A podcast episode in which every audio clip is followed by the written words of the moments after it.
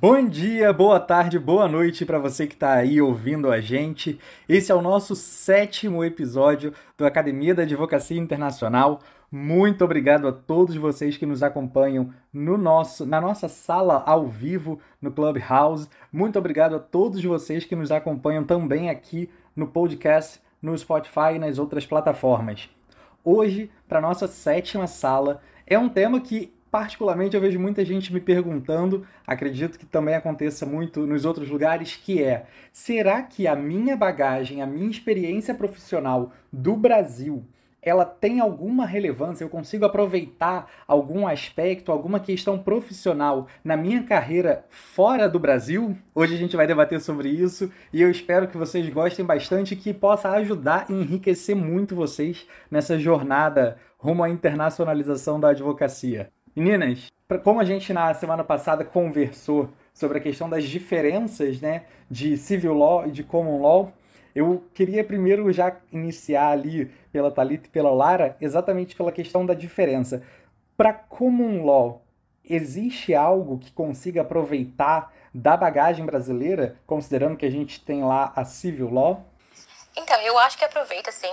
A gente tem que saber é, traduzir a nossa experiência do Brasil para a experiência que eles estão procurando aqui, mas dá para aproveitar sim, tanto que eu trabalho nesse escritório hoje substituindo uma, substituindo uma pessoa que estava lá há 10 anos, usando é, esse tempo que eu trabalhei no Brasil, porque aqui eles olham muito certinho qual ano após o bar você está. Então, no Brasil, eu estaria no décimo para o 11 ano, pro, pro, do décimo para o décimo primeiro ano. É, e aqui eu sou primeiro ano eu estou no primeiro ano do meu de formada aqui. Então eu entrei nesse escritório agora trabalhando como se já tivesse 10 anos de formada, apesar de ter um ano só. Não é todo escritório que vai aceitar esse tipo de, de experiência, mas desde que você saiba colocar no seu resume, na sua cover letter, exatamente o que você fazia e, o que, e que isso seja exatamente aquilo que eles precisam que você faça aqui, dá para aproveitar sim. Eu não sei em litígio, porque eu não atuo, não atuo com litígio, se seria da mesma forma, né? Mas na parte de transaction, que é um pouco mais parecida com a do Brasil, eu não vejo problema nenhum. Você diz com relação às questões, então, é, aspectos relacionados a contratuais, aspectos empresariais, dá para conseguir fazer algum paralelo e aproveitar uma bagagem anterior do Brasil? Exatamente. Em litígio eu acho mais difícil porque os procedimentos são diferentes, né? Os processos aqui é, são diferentes. Mas mesmo assim ainda dá para você é, demonstrar que você vai ser um, um, melhor candidato do que aquele outro que você está disputando vaga com aquela pessoa, porque você já teve sucesso no, no, nos seus processos no Brasil anteriormente, entendeu? Então tudo depende de como você vai é, colocar isso, colocar a sua experiência no seu currículo. Eu concordo com a Lara. A parte de corporativo, principalmente, é bem mais parecida, mas a parte de litígio, como ela falou, é diferente, né? Porque as audiências aqui, elas acontecem de uma maneira diferente. O sistema, não só como common law, mas no Brasil a gente tem o sistema inquisitivo, aqui a gente tem é, o sistema adversarial. Então é um pouco mais diferente na questão do litígio. É, eu queria dividir outras coisas do Brasil que eu aproveitei. Primeiro foi o meu diploma, né, o bacharelado em Direito, eu aproveitei aqui como um bacharelado. É, então, isso fez com que me possibilitou entrar na faculdade de Direito aqui, sem que eu precisasse ter um bacharelado americano. Então, essa foi a primeira coisa que me ajudou aqui da experiência que eu tinha no Brasil, né, da formação brasileira. No caso, como a gente vem explicando todo, toda semana, aqui o curso de Direito é uma pós-graduação, então pelo fato de eu já ter um bacharelado no Brasil, eu não precisei começar pelo college aqui. Então, esse foi um ponto que me ajudou. É, na questão de experiência no mercado de trabalho, eu acho que sempre ajuda, porque você tem uma maturidade muito maior do que um estudante.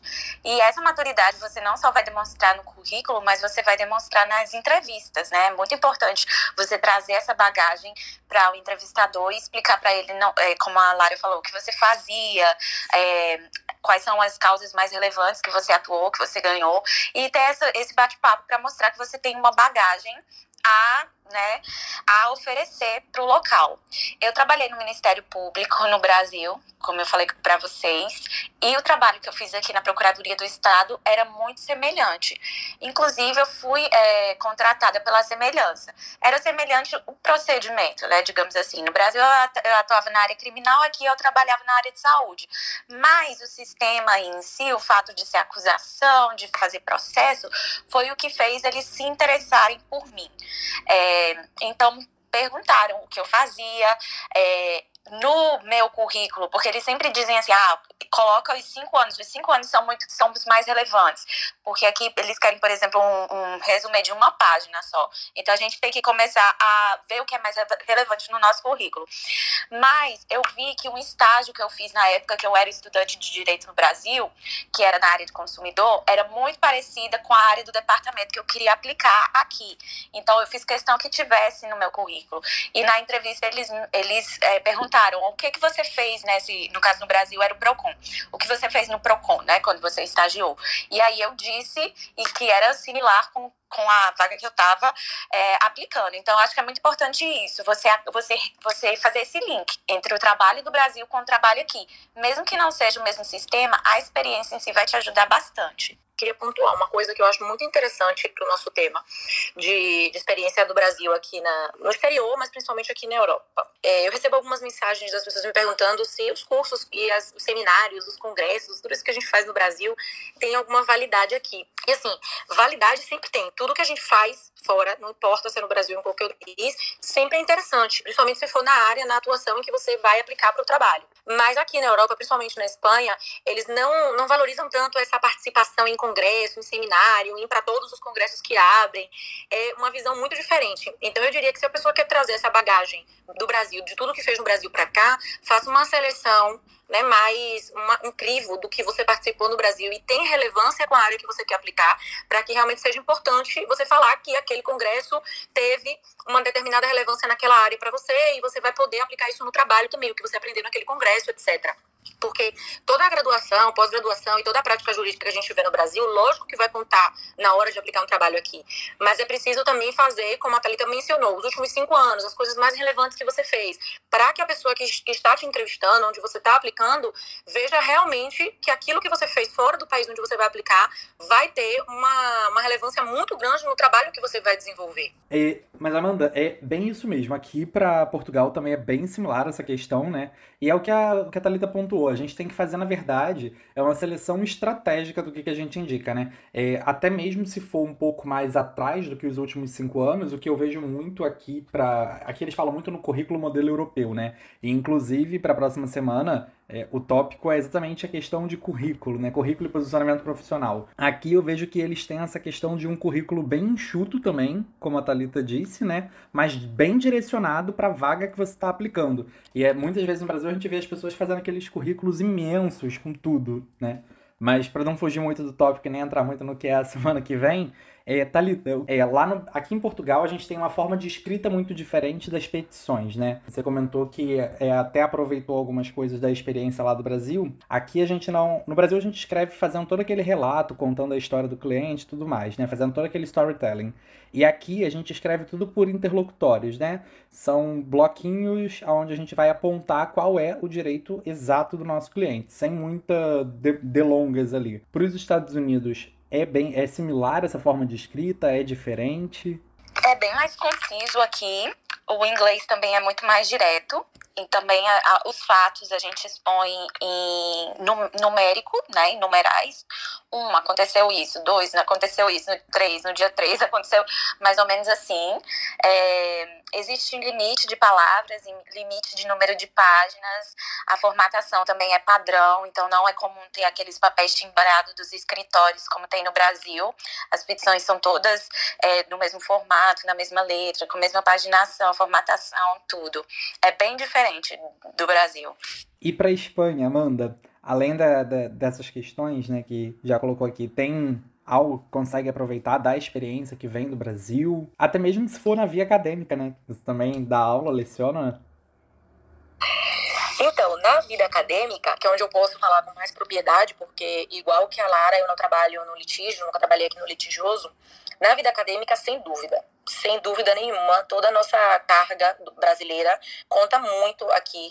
Eles valorizam, inclusive, principalmente na área de direito civil, eles valorizam muito o conhecimento brasileiro.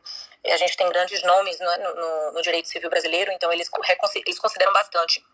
E, para mim, por exemplo, foi fundamental tudo que eu fiz na época da faculdade, no ano seguinte de formada, em época. Isso foi um ano, um ano depois de formada, para conseguir algumas oportunidades aqui na vida acadêmica. Então, eu diria a todo mundo que está agora na graduação ou fazendo uma pós e tem intenção de trabalhar no exterior, que aproveite bastante tudo que puder agora, porque depois isso vai ser muito valorizado. Eles, eles realmente valorizam bastante. Na área profissional mesmo, propriamente do direito, da advocacia, tem duas coisas que é importante a gente considerar com relação à Espanha. A primeira, que foi o que vocês já falaram, que a forma como eles conduzem o próprio juízo, né, a própria, o próprio processo, é bastante diferente. E aí não tem jeito. A nossa carga brasileira, o que a gente aprendeu lá no Brasil, vai servir para a gente ter noções básicas, para facilitar o aprendizado aqui. Mas tem que sentar e aprender muito processo. Aí não, não tem outra opção, realmente é sentar e aprender e estudar. Mas vai servir a gente os conhecimentos básicos, terminologia, é, muitas coisas de, de aprendizado que a gente faz, que a gente tem no Brasil com a prática, pode ser que realmente sirva para facilitar o novo aprendizado aqui. Por outro lado, quem vai trabalhar na área de assessoria, né, na área pré-litígio, que é realmente a minha especialidade na, na vida jurídica, eu diria que a, o que a gente tem lá no Brasil, tudo que a gente aprende no Brasil, tudo que a gente faz no Brasil, ele serve mais que nada para o tratamento com os clientes. Então, essa parte da, do tratamento com o cliente, da clientela, de prospecção, de como se comportar, de como isso sim funciona e serve muito. Mas depois, o próprio perfil do espanhol, né, da espanhola, o próprio, o próprio perfil do cliente, ele é muito diferente. E aí não tem jeito, a gente vai ter que também ir pegando as práticas aqui pouco a pouco, aprendendo com advogados e advogados mais velhos, pessoas que têm mais experiência, para poder, é, e sobre o, o, o tempo mesmo, né, que vai ensinando pouco a pouco. Aqui, com relação a Portugal, tem uma questão que eu acho bem interessante, né? Que a gente consegue aproveitar bastante mesmo a nossa, a nossa bagagem né, do Brasil, que é o seguinte: muitos escritórios daqui eles acabam trabalhando com empresas, tem essa relação entre Portugal e Brasil. Então, esses escritórios, muitas vezes, eles buscam profissionais que tenham o domínio do, da legislação brasileira. Então, isso acaba até sendo um bom diferencial para esse tipo de para esse tipo de vaga, né, para esses cargos. É, a gente aqui tem alguns escritórios que trabalham dessa forma.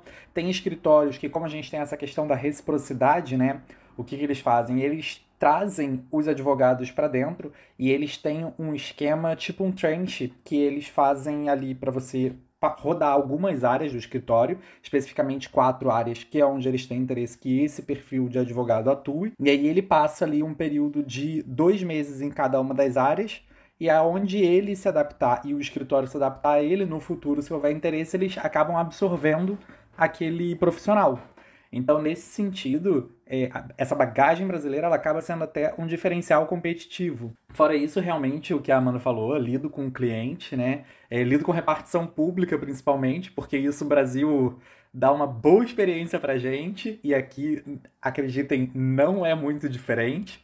As pessoas às vezes têm a impressão de que, ah, porque é Portugal, as coisas são diferentes e tudo funciona, e, gente, repartição pública aqui também é duro de lidar. Então, esse lido com repartição pública também é uma excelente bagagem. Aí, no caso da Espanha, tanto também Canadá Estados Unidos, existem escritórios que buscam profissionais do Brasil para esse tipo de contato, de relação, de clientes que fazem importações ou que tenham relações com o Brasil? Então, é, aqui nos Estados Unidos, sim, desde que você tenha a licença para trabalhar, mas principalmente na, na área do sul dos Estados Unidos, que seria principalmente a Flórida, né, que tem esse mercado latino-americano muito maior do que o resto dos Estados Unidos, tem muita oportunidade para pessoas que falam português e que têm uma experiência uh, internacional com a América Latina.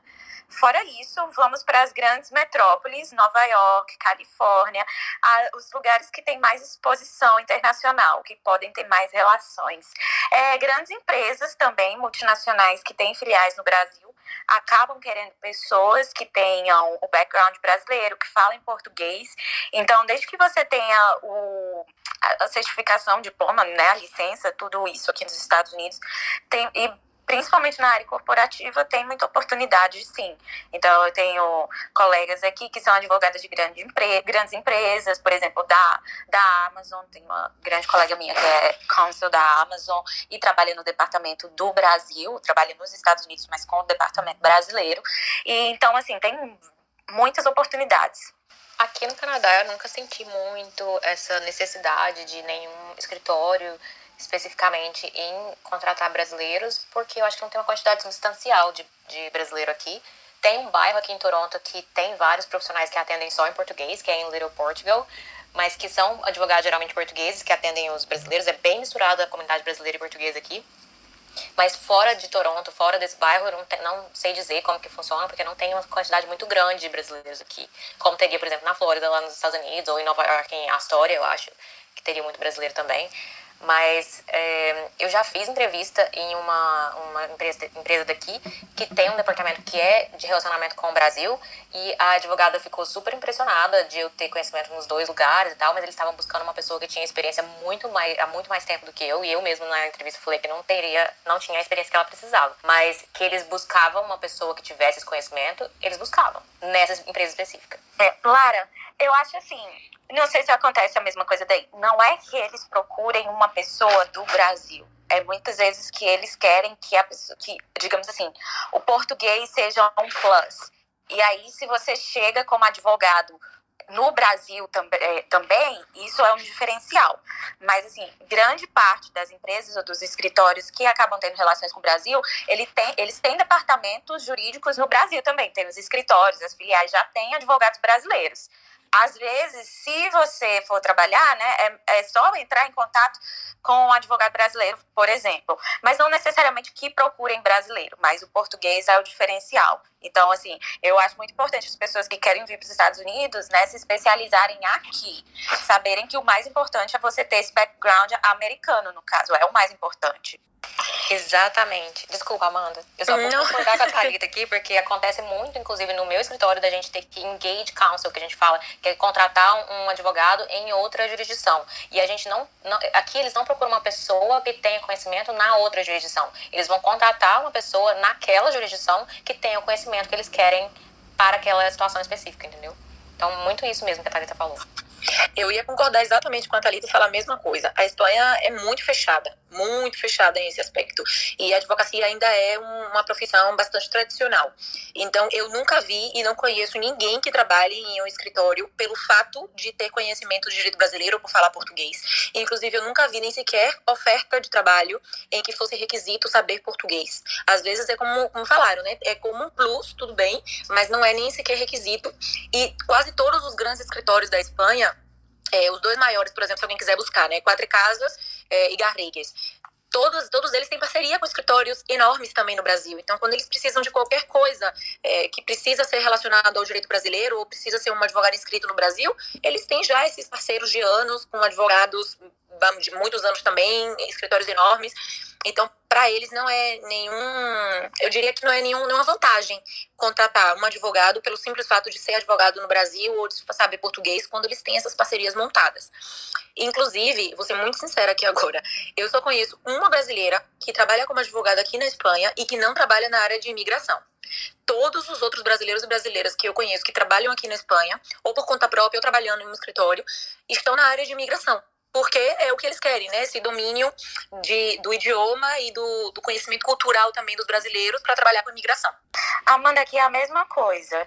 Não só porque existe, digamos, entre aspas, uma facilidade de, de se conseguir uma licença apenas com mestrado aqui, e a área que teria mais oportunidade é de imigração, porque eles querem advogados internacionais. Então, as pessoas acabam indo trabalhar onde tem mais oferta de emprego. Mas, no meu caso, por exemplo, que não queria trabalhar com imigração, é, que tinha interesse em outras áreas, eu tive que fazer tudo americano, né? Eu tive que me especializar aqui, eu tive que fazer o curso daqui, tive que fazer né, direito aqui, os estágios americanos, tudo que os americanos fazem, eu estou fazendo. E o meu background brasileiro é um plus, é um diferencial que eu falo na entrevista. Mas, às vezes, não é muita coisa. E dependendo, e dependendo assim, do local em si, às vezes, né, a gente sabe que, o, que os Estados Unidos é bem patriota. Então, assim, já tá lá. Se a pessoa tiver preconceito, aquele preconceito de não querer selecionar latino, né? implicitamente, é, pode ser que eu nem seja chamada para entrevista. Então, assim, termina que o meu background brasileiro é bom na hora da entrevista para eu falar se a pessoa for uma mente aberta, mas pode ter esses dois viés. Viés, yeah, viés. Tem uma coisa, inclusive, assim, que é, que é engraçado na, na, área acadêmica, porque, para mim, o meu conhecimento de direito brasileiro foi o que me abriu portas na universidade para poder dar aula, porque eu entrei como professora associada por saber direito comparado, e, e, esse meu, meu foco de direito comparado era porque eu conhecia a legislação brasileira pelo fato de ter feito direito no Brasil, nada mais. Mas uma vez que eu consegui botar a cabeça dentro lá da universidade, eu tive que praticamente estudar o curso de direito inteiro, não fiz, mas ao mesmo tempo que todos os meus colegas estavam só dando aula, eu dava aula e ao mesmo tempo estudava. Porque eu precisava aprender coisas de direito espanhol como se eu estivesse refazendo a faculdade inteira de novo, porque meu objetivo era ser professora aqui, então eu precisava aprender direito aqui, daqui, não tinha jeito, né? Então aí foi que eu fui me meter em fazer o mestrado de advocacia, que não era obrigatório, mas eu fui fazer para poder aprender muito de processo e e quando eu fiz o terceiro mestrado também, quando eu entrei no doutorado, a mesma coisa. Eu sentia que foi o que me concedeu a oportunidade de entrar na universidade, mas só para isso. Dali para frente, eu precisava aprender e me especializar e saber tudo daqui e aqui para poder ter uma carreira como é a que, a que eu esperava, né, dentro da universidade. Então, eu concordo totalmente com você, Thalita. E aqui, assim, ai, desculpa, Lara. É, mas só complementando que a Amanda estava falando da área acadêmica. Aqui nos Estados Unidos, eles são tão, digamos assim, nacionalistas que até a área acadêmica, que seria um pouco mais aberta, não é tão aberta. Não é fácil um professor brasileiro conseguir, por exemplo, ser contratado e patrocinado por uma universidade aqui, se ele não tiver um trabalho dentro dos Estados Unidos, assim, também com os Estados Unidos relevante. Conheço alguns professores que dão aulas, vêm como professor visitante, mas não conseguem ser efetivados, mesmo com mestrado e doutorado no Brasil, não conseguem ser efetivados aqui porque não tem uma pesquisa relevante dentro dos Estados Unidos. Exatamente, porque eles são extremamente nacionalistas. Então, até para a área acadêmica, se a pessoa tiver interesse em Estados Unidos, tem que produzir conteúdo em solo americano, para o público americano. Ia elogiar a aqui, porque eu fico pensando, gente, eu para ter reunião com cliente em inglês, eu já fico, eu, não mais, né, mas no começo eu ficava mais, é, tremia na base. Imagina a pessoa dar aula em espanhol. não, Lara, mas a diferença é que o português e o espanhol é muito parecido. não, mas eu já fiz então mestrado em espanhol e não era nada parecido, não. Assim, era parecido, mas era... a escrita é completamente diferente. Eu fico, gente do céu, é muito cabeçuda mesmo. É, mas mas com o tempo, como é mais parecido, né, do que os outros idiomas, com o tempo a gente vai pegando a prática e como eu vivo, respiro em espanhol, no final das contas a cabeça começa a produzir também espanhol. Mas aqui também, Thalita, é igualzinho nos Estados Unidos. Aqui eu conheço muitos brasileiros que vêm como professor visitante, mas só isso. Inclusive, Assim, não tô dizendo que eu sou especial, não, nada disso, tá? É só porque eu realmente fiz toda a minha carreira acadêmica aqui. No Brasil, eu me formei e vim pra cá. Então, eu, eu sou a única brasileira que eu conheço que está contratada na universidade, eu não conheço nenhuma outra. Mas não é porque eu sou ótima e maravilhosa, nem muito, nem muito menos. É simplesmente porque eu tomei a decisão de vir pra cá no meu último ano da faculdade ainda. Então, a partir dali, do meu último ano na graduação, eu comecei a direcionar toda a minha pesquisa e toda a minha vida acadêmica para Espanha. Tanto é que hoje eu só produzo sobre direito espanhol, em espanhol. Eu realmente não toco mais em direito brasileiro. Inclusive, se você me perguntar alguma coisa de processo de direito brasileiro, meu Deus, não tenho a mínima ideia já. É, a questão da língua, né, é, tem, uma, tem um ponto que é interessante, que eu acredito que a Lara também, pelo que ela já relatou, mas, por exemplo, a Thalita indiana, pelo que você relatou aí da Espanha também, Amanda, e a Lara no Canadá, vocês não têm muito contato com brasileiros, né? Então, você conseguir um maior domínio mais rápido também da língua, né? ainda mais já tendo o estudo prévio, já tendo feito curso e tudo mais, fica muito mais fácil, né? Cada vez mais fica fluido, fica natural. Gente, Thalita ou Lara que, me, que me, me desmentam. Mas ter um, um, companheiro ou companheira, em seu caso, nativo, muda tudo. Porque a gente acorda e dorme falando o idioma dele. Então, isso faz com que a fluência venha muito mais rápido. É verdade. Eu acho assim, e não só isso, uma parte muito importante é você absorver a cultura. E até a cultura é importante para o ambiente de trabalho. Você não pode ter a mesma postura aqui no ambiente de trabalho de, de, a postura que você teria no Brasil, porque os americanos eles são muito mais fechados, eles são muito mais reservados. No Brasil a gente né, às vezes faz uma brincadeira, ou a gente é muito mais afetuoso e não é levado como, né, como algo inconveniente ou como um assédio, por exemplo. É, Enquanto aqui é. Então, eu acho que não é só importante você vir e estudar e ter um diploma, mas é muito importante, se você quiser fazer carreira no país, você absorver a cultura. Porque você está vindo para o país dele para trabalhar no mercado de trabalho deles. Então, às vezes, eles fazem assim: ah, mas a gente quer diversidade. Eu sempre acho que é uma diversidade que aceita a cultura americana. Tá, você é diverso, mas desde que você respeite que você está no meu país e que você tem que, que né, andar com, com as regras daqui. Eu concordo. Eu acho que tem gente que passa por esquisitão, assim, quando a pessoa não se adapta. E às vezes eu fico até com um pouco de vergonha alheia, assim, quando eu vejo brasileiro fazendo algumas coisas aqui. Porque, inclusive, eu falo com eles que eu acho que é um feedback importante é, da gente dar que a pessoa não tá, não sabe que ela não tá adaptada, né? Às vezes a pessoa acha que ela tá adaptada à cultura e ela não, não, não tá agindo de acordo com o que as pessoas aqui achariam que é normal. E são coisas muito sutis. Isso é bem verdade. Eu já passei uma situação que eu fiquei numa saia justíssima por conta de uma coisa que no Brasil é muito normal, que é chamar uma pessoa de moça. É, e assim, não é, não é nem questão de cultura isso, né? É muito mais da linguística. Mas moça aqui em Portugal não se usa, né? Para as senhoras aqui é ofensivo. Então me deixou numa saia super justa que se eu tivesse uma pessoa que tivesse eventualmente comentado comigo, eu já saberia. Mas sobre a questão que vocês falaram, aqui, aqui também não é uma questão de ser requisito, né? Voltando lá atrás para vaga saber o direito brasileiro, mas assim, se torna um diferencial a partir do momento que aqui, aquele escritório, aquela empresa, ela tem muitos vínculos, muitos laços com o Brasil, né? Especialmente se forem laços comerciais, laços jurídicos também, né?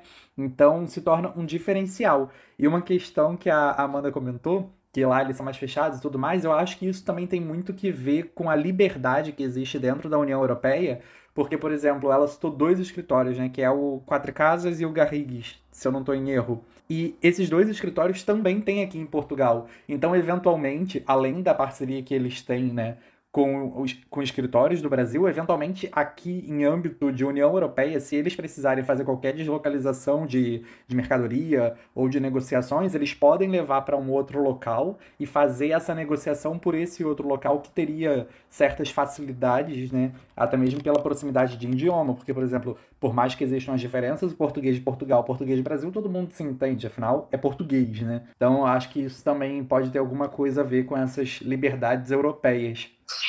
Ai, Felipe, eu vou fazer um adendo que não tem nada a ver com a nossa conversa, mas eu não entendo nada que os portugueses falam. Nada, Felipe, horrível. Nossa, eu me sinto tão desesperada quando eu escuto um português falando que quando eu vou a Portugal de passeio, né, de, de férias, e eu tenho que falar com eles, eu falo em espanhol.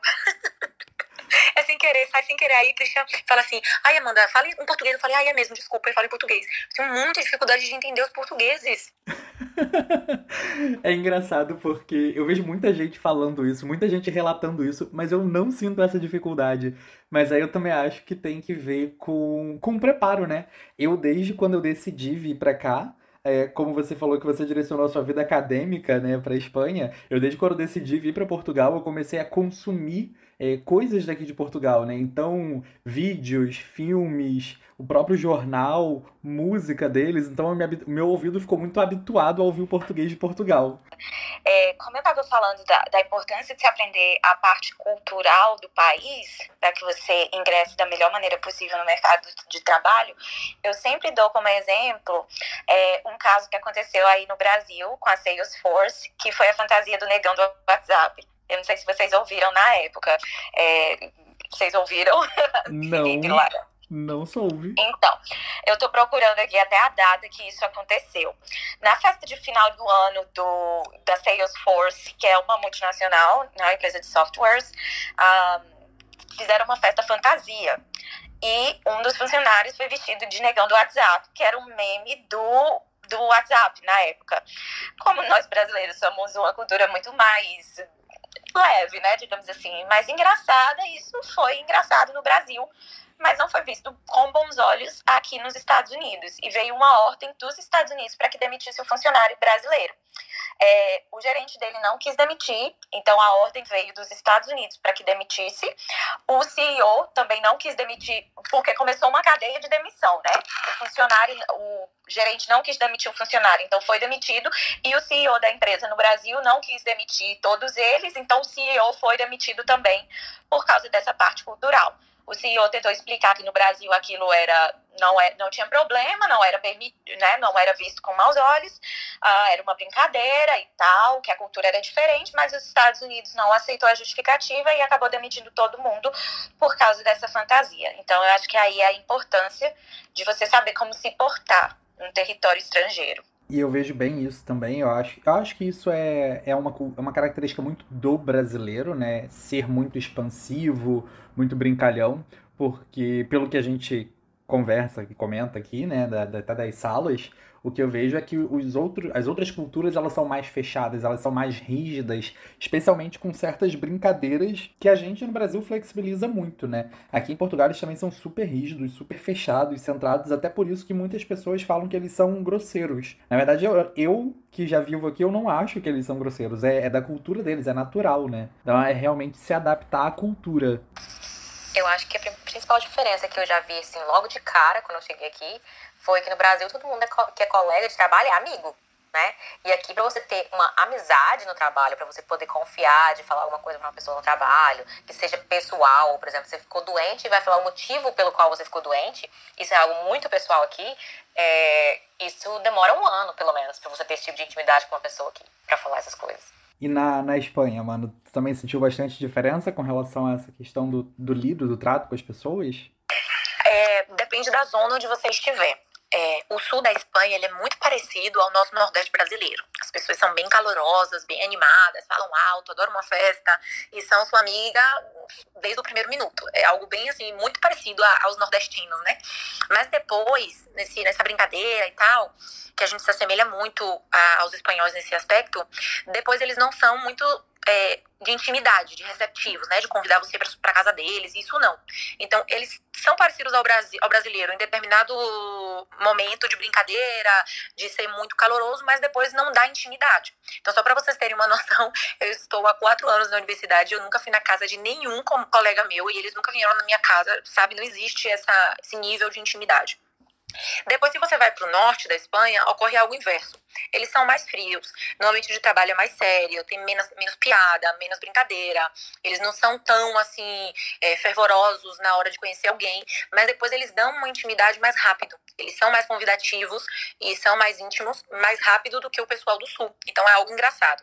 Quanto à questão, assim, de a doença que mencionou era por que você ficou doente? Não, aqui eles são muito parecidos ao brasileiro, eles falam mesmo, não tem problema, não é algo. Isso eu não notei tanto. O que sim eu noto na cultura, em relação ao ambiente de trabalho, é que eles são muito tradicionais em alguns aspectos, e na profissão de advogado mais ainda. Então, tem coisas é, como a formalidade do vestir, que ainda permanece, a, o trato, é, a forma de chamar, a forma de, de você mandar um e-mail, tudo isso ainda é muito, muito, muito formal mesmo. Mas fora isso, eu não notei muita diferença, não. Nossa, você falou a forma do vestir, né? E aí me meteu direto aqui. Eu tô até olhando aqui para ela. Aqui em Portugal, quando a gente vai pra corte, né? A gente, além do terno e da gravata tradicional que o advogado tem que usar, a gente aqui em Portugal também tem que usar a toga. A toga. Aqui também, Felipe. Na verdade, não é só na corte, não. Qualquer juiz. Ou seja, imaginem vocês aí no Brasil indo para uma audiência no juizado Imaginou a sala do juizado, tipo, algo bem simples, né? Os advogados estão com a toga. Todos. Não existe nenhum ato processual que você não esteja obrigado a estar com a toga. Inclusive, se não tiver, pode levar uma chamada do juiz e o juiz até se recusar a fazer a audiência, né? Isso já aconteceu aqui. Você... Aqui recusa. É. Recusa é. mesmo. Não tem audiência sem se o advogado não está com a toga. Exatamente. Para não estar com a toga, tem que ter uma dispensa do juiz. Ou seja, se o juiz dispensar, tudo bem. Senão, o que a gente já vê aqui nos corredores de, de, de, Agora não, né? Pronto. Mas o que você via antes das pessoas correndo atrás, eventualmente porque esquecia a toga e precisava pegar emprestado com alguém, era bem frequente. Só fazendo um contraponto aí, é, eu trabalhava em empresa de tecnologia aqui, né? Antes de trabalhar em law firm, em, em escritório de advocacia, e é um ambiente completamente oposto do que vocês estão falando, porque eu trabalhava de moletom, calça jeans e Skechers. Sabe aquele tênis bem fuleiro? Era o jeito que eu ia trabalhar. Porque era uma empresa de tecnologia, o pessoal era todo muito jovem. Meu chefe chamou minha atenção três vezes porque eu tava indo trabalhar de calça social. Então ele falava assim, olha, não precisa vir trabalhar tão formal, pode vir de calça jeans quando você quiser e tal. E aí eu me toquei, né, depois da terceira, do terceiro da terceira chamada de atenção, acho que eu podia ir trabalhar de calça jeans. Aí chegou um ponto que eu nem passava, não passava maquiagem, não, não penteava o cabelo, tô brincando, não penteava o cabelo. Mas eu ia totalmente despojada. Mas pra questão da... A, corte, realmente aqui até cor de sapato, se não for um sapato preto, é, um sapato é, mais sóbrio, né? O juiz implica também. É, aqui também tem essa formalidade. É, e também tem outras diferenças culturais, por exemplo, no Brasil eu via que a advogada sempre tinha, era aquela advogada de salto alto, perfume francês, isso e aquilo. Aqui o perfume já é falta de educação, se você tiver muito cheirosa. Eu lembrei da Lara falando uma vez sobre o perfume. Me chamaram a atenção no perfume, no primeiro escritório que eu trabalhei aqui. É, aqui também tem essas coisas sutis. Um, o dress code aqui também é bem comum. Não sei na, se você for empregado como advogado, se você chega a receber. Acho que sim, porque quando eu era analista da, da procuradoria aqui, eu recebia. Todo mês a gente recebia um dress code, que era mais ou menos dizia, dizia o que você podia usar e o que você não podia usar quando fosse trabalhar é, por exemplo, no inverno. Aí eles diziam, não pode vir de moletom, não pode vir de, de tênis, não pode vir daquelas pantufas. Tinha dress code para cada é, estação do ano. E, e, um livrinho também. Ah, quando eu estagiei na Suprema Corte de Indiana, também recebi um dress code é, de como você deveria ir. E também tinha, o mais engraçado era que tinha uma foto dos juízes com o nome que você deveria é, falar para eles, né? Por exemplo, excelentíssimo doutor, não sei o quê. Aí eles colocavam para os estagiários a foto do juiz, o nome dele e o nome dele, para que quando você visse aquela pessoa, você o tratasse de uma maneira formal, né? Porque era obrigação do estagiário saber isso também. Então, bem interessante. É super interessante porque eu jurava que isso era tipo algo meio hollywoodiano só, sabe? Dos filmes. Eu não sabia que era real. Interessante saber. É, a profissão aqui é bem tradicional também é muito formal. Acho que chega até a ser mais formal do que o, o Brasil, é, em, em, termos de atos, né? De atos, o, o, que, o que acontece, de tratamento, por exemplo. Aí, aqui na cultura americana, é comum você escrever, escrever um thank you card, seria um cartão de obrigado. Então, se fulano te entrevista, então você, como no outro dia, manda um e-mail dizendo muito obrigada pela entrevista. Então, todo esse trato você aprende com a cultura americana. Então, por isso que eu digo, é importante sim você ter uma bagagem acadêmica, mas é importante você também ter uma bagagem cultural, para aquelas pessoas sabem que você sabe se portar no ambiente de trabalho deles, né? A gente que está chegando que tem que aprender. Mudando só um pouco aqui, vai, acho que vai acabar saindo do que era a proposta hoje da sala, mas nesse período agora de pandemia, com relação ao funcionamento de órgãos, cortes e etc., né? Eh, vocês sentiram que eles aderiram bem ao digital ou que foram mais resistentes a, a, ao digital? Aqui tá todo mundo dando graças a Deus que a pandemia aconteceu, assim, em partes, né, gente? É, nesse sentido do digital. Porque antes o pessoal mandava fax aqui. Tudo era no papel, todo o processo era no papel. E agora as coisas estão acontecendo num, mais no virtual, as audiências estão acontecendo virtualmente, os processos estão sendo enviados, é, as petições estão sendo enviadas no digital. Então está sendo um avanço para o direito aqui, porque antes era no fax e no papelzinho mesmo. Vamos lá. Aqui eles foram muito rápidos para se adaptarem. É, eu estava já na procuradoria, então eles foram muito rápidos para se adaptarem ao home office e eles tinham um, um sistema de segurança muito bom, muito preparado né, eles já tinham algum tipo de sistema que você tinha que instalar no seu computador e aí bloqueava o seu computador, você só tinha acesso ao sistema deles e enfim, era um sistema de segurança muito bom que eles tinham, porque como a, gente que trabalha em setor público acaba tendo, né, acesso a, a informações privadas dos cidadãos, então essa parte de segurança é muito importante. Contudo, é, o uma parte que eu achei deficiente, acho que não só aconteceu comigo, mas como com vários ambientes de trabalho, né, que não estava preparado para isso, foi que a gente tinha que usar o próprio computador. E aí era um pouco complicado, porque o sistema, por exemplo, deles não funcionava no MacBook, no MacBook e o meu computador é um MacBook, e tinha que ser Windows, e eu acabei usando um, um Windows que tinha de 1900 e pouco, então foi horrível. É, eles voltaram para o físico, fazendo rotação, sistema de rotação para os funcionários, também muito cedo. As empresas privadas continuaram fazendo home office, mas pelo menos aqui o Estado voltou muito cedo. Essa foi uma das razões que eu decidi sair, porque eu estava grávida na época e eu não queria ir é, presencial, não queria trabalhar presencial por causa do risco do vírus, que eu estava no grupo de risco. Então foi mais ou menos assim. E na Espanha, Amanda, como é que você sentiu que foi essa questão deles com relação ao digital? Nossa, a Espanha tem muita dificuldade do digital, muita. Como eu falei, eles são muito tradicionais e isso implica gostar das coisas também de maneira tradicional. Então, assim, é, faz muito pouco tempo que eles implementaram o sistema eletrônico. É super difícil de usar o LexNet, super difícil. É, graças a Deus aqui não são os advogados que protocolam e, e gestionam a notificação, isso quem faz é o procurador ou procuradora. É uma profissão que não existe no Brasil, tá tudo englobado pelo advogado. Então, mais ou menos, quem, quem utiliza muito o programa do LexNet são os procuradores, né? Mas, poxa, acho que eu demorei uma vez que eu precisei fazer uma petição, tava com uma colega, demorei três horas para conseguir peticionar um documento, porque tudo na Espanha relacionado ao digital é complicado, muito complicado. E aí, o coronavírus, ele, ele chegou de surpresa e não teve opção, né? A gente teve que ir aprendendo, como eles chamam aqui, sobre la marcha. Foi ah, nos trancos e barrancos. E a gente sentiu, pelo menos eu e algumas pessoas que eu conversei, que muita coisa foi, foi se adaptando ao digital de maneira errada, simplesmente pela necessidade. E agora é quando eles estão revisando todas as adaptações que foram feitas para começar a ter um sistema melhor de atendimento eletrônico, de peticionamento eletrônico, de tudo, né? E eu espero que nos próximos anos a Espanha comece a se digitalizar mais, cada vez mais, e que a gente possa, no futuro, não ter que fazer nada fisicamente. Mas hoje, nossa, quase tudo tem que ser presencialmente. Tu, quase tudo, para não dizer tudo. Porque é muito complicado, muito complicado mesmo essa evolução digital do sistema, de uma maneira geral, da Espanha. É curioso, porque aqui em Portugal eles também são super resistentes a essa questão do digital. Inclusive, a gente, há pouco tempo atrás, a gente ainda tinha uma suspensão dos prazos por conta de não ter como fazer audiências e, e tudo mais presencial. Eles tentaram fazer algumas audiências de forma é, online, né, por videoconferência, Muitos juízes tiveram problema em acessar e não conseguiam utilizar a plataforma, e por incrível que pareça, muitos advogados se opuseram a fazer a audiência de forma presencial, de forma digital, por eles não estarem na presença do cliente deles. E eles acharam que isso era violação do direito do cliente deles à defesa. Então eles se opuseram demais. A gente aqui ainda enfrenta também uma resistência muito grande com o digital.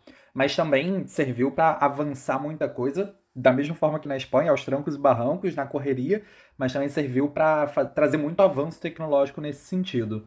É, eu, assim, eu acho o sistema de processo eletrônico do Brasil muito mais avançado do que aqui nos, nos Estados Unidos. Nos Estados Unidos, ele é estadual, né? Então, eu não posso falar sobre todas as jurisdições, mas a minha experiência com indiana é que no Brasil a gente tinha um sistema muito mais avançado. Mas o que eu vejo é que o litígio do Brasil, ele, em termos de processo, o número é muito maior. Então, todo o judiciário do Brasil tenta abarcar esse grande volume de processo, de processos que a gente tem, né? E acabam desenvolvendo essa parte eletrônica muito mais do que aqui. Aqui, o litígio, ele acontece em último caso. A maioria dos casos, eles, eles têm acordos, acordos entre os advogados. Então, é muito difícil aqui ter uma audiência de instrução, por exemplo. As pessoas acabam resolvendo o problema em forma de acordo. É, isso faz com que o número de processos seja bem menor comparado ao Brasil. E acho que isso traz uma certa acomodação também. Então, acho que o coronavírus, ele chegou para fazer com que todas as áreas jurídicas elas começassem a avançar e pensar mais nessa tecnologia e nesse trabalho remoto, né? As, os escritórios de advocacia geralmente já permitem que os associados não trabalhem todo dia no escritório, se não precisar, mas, por exemplo, o, área pública ainda não tinha essa permissão. Quando eu estava saindo né, da procuradoria, quando começou essa coisa do corona, eles estavam começando a implementar esse trabalho remoto, em que haveria um sistema, um sistema em que a pessoa pudesse acessar de qualquer canto e pudesse trabalhar de todos os lugares também. Então, acho que, de certa forma, o coronavírus veio impulsionar essa parte mais tecnológica da, do jurídico aqui nos Estados Unidos também. Sem dúvida. E aí, trazendo isso um pouco até para o que foi nosso também tema de debate hoje, eu acho que foi uma grande vantagem da, da questão da nossa experiência do Brasil, né? A gente no Brasil já é muito habituado a lidar com questões do digital, né? A lidar com, com peticionamento eletrônico, com reuniões de forma desmaterializada, né? Por videoconferência. Então eu acho que a, eu sinto muito isso por aqui, pelo menos. A adaptação daqueles que já tinham essa experiência foi muito mais rápida e muito mais facilitada. Gente, eu quero agradecer imensamente a presença de todos vocês que estiveram aqui conosco. Quero agradecer a todos que acompanham nosso podcast também. Muitíssimo obrigado. Como eu já falei lá no meio né, do nosso episódio de hoje, para a semana que vem, nosso tema a gente vai falar sobre currículos e posicionamento profissional, porque como a gente já deu uma pincelada aí hoje, existem muitas questões, muitos detalhes e aspectos que são diferentes, né? E isso pode fazer toda a diferença na hora de vocês conseguirem uma colocação no mercado de trabalho. Agradecer a todos que estiveram aqui também falando conosco, dividindo a experiência de vocês. Muitíssimo obrigado e até a próxima!